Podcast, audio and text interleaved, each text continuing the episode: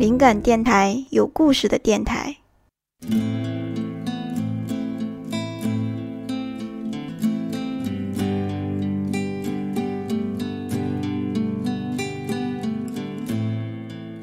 灵感水手原创小说：你丫到底有没有理想？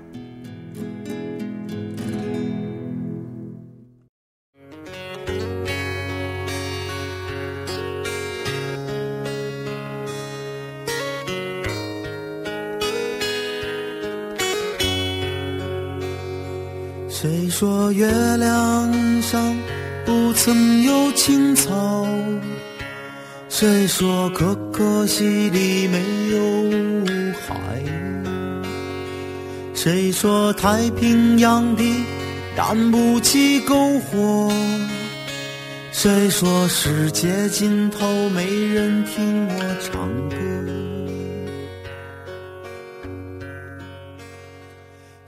印象中，去年七夕在浙江海盐，一个人住空荡荡的三人间。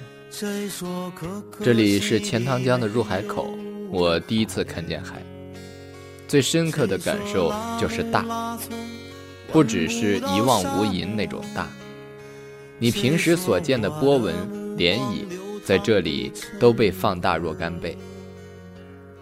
傍晚时候有风。观潮台下面波涛汹涌，浪来的时候拍的石壁啪啪响。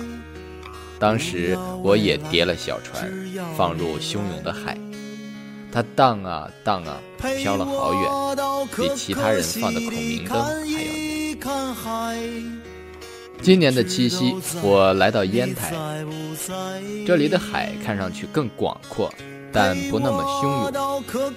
开发区有十公里的海滨公路，开车从东向西，一路都能看见沿岸有下海的人。好像这里的居民都是两栖动物。看一看海，姑娘。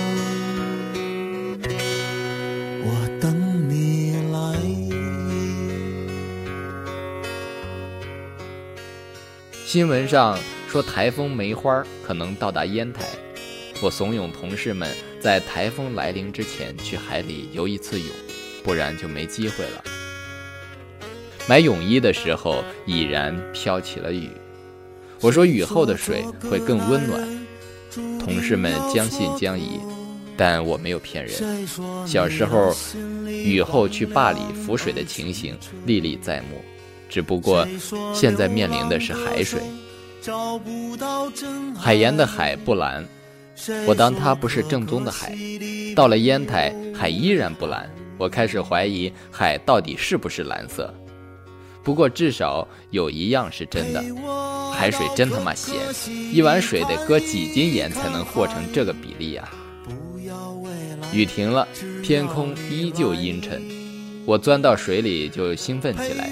拉着威内朝深处走，他却以为我要谋害他，尝试几次就放弃了。海水荡得厉害，跟游泳池完全两码事。我告诉威内，你觉得身体往下沉时，就把头埋在水里，身体自然就浮上来了。游稳一点，慢一点，不会沉下去的。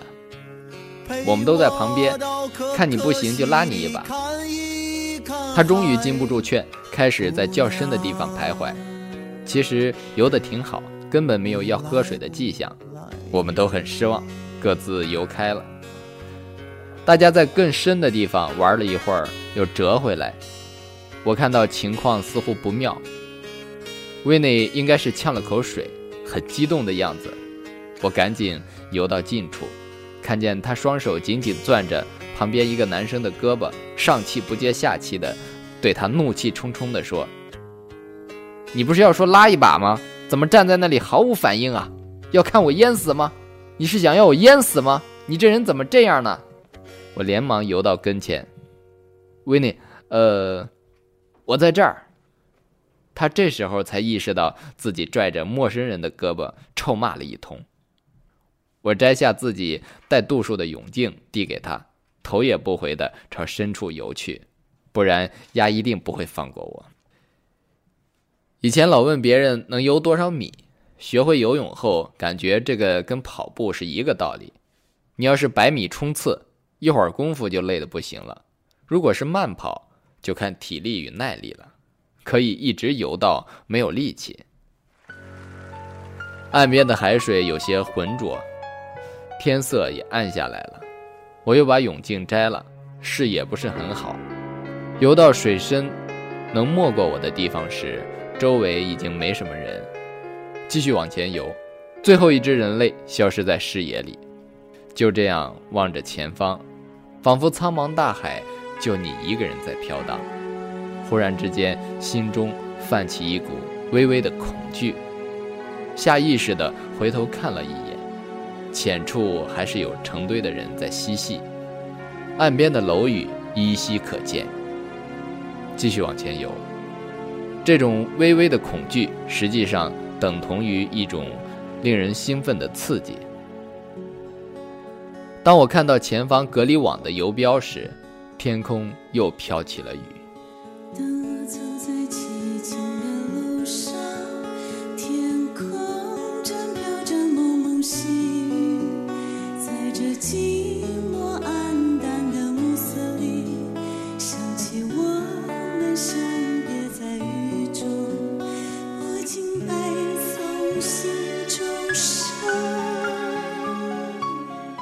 恐惧、好奇与兴奋的感觉一并袭来，肾上腺素驱使我翻过网子，继续朝前游。虽然只是置身于渤海湾的最最边缘，即使你一直朝北游，也不过游到大连。但此刻，这是一种极其真切的感受。茫茫大海，就是你一个人，你就是大自然的一部分。我尝试钻到水下，睁开眼睛，雨水和天气的原因还是看不清。天已经很暗了，我开始往回游，不知是累了还是方向弄错了，感觉游了好一会儿都没有看见隔离网。我开始焦急，一急就把握不好节奏，没几下就上气不接下气，咕咚呛了一口水，真他妈咸！我有些慌。这样下去要出事儿啊！赶紧停下来，把头埋进水里，调整呼吸。某一刹，似乎看见水中有鱼，就是帮同事养的那几条，但个头都翻了好几倍。被葬在花盆的那一条还很欢实，未知殉情的独眼龙还没长出眼睛。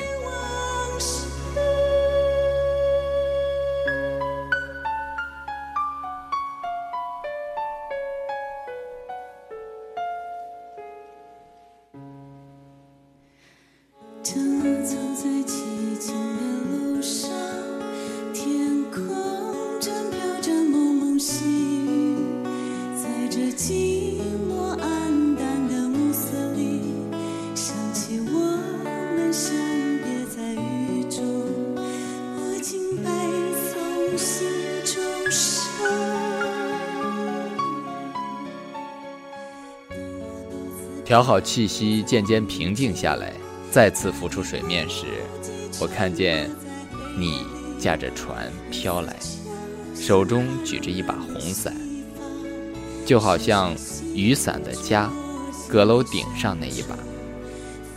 你伸手拉我上船，我发现这就是去年七夕在海盐叠的那只船，原来飘到了这里。雨大了。风浪渐起，小船却异常平稳。我们躲在小红伞下面，异常祥和。你问我世界上什么最恐怖？我惊魂未定，置身大海，孤立无援时最恐怖。你说葬身大海，无非一死，只是损失了后半生，失去信仰才恐怖，前半生也将被否定。我想了想，确有道理。不大一会儿就回到岸边，小船似乎也没碰到隔离网。同事正在沙滩上等着，快下雨了，我们回去吧。啊，不是早就开始下了吗？没有啊，你看沙滩还干着呢。我回头看，小船早已不见了。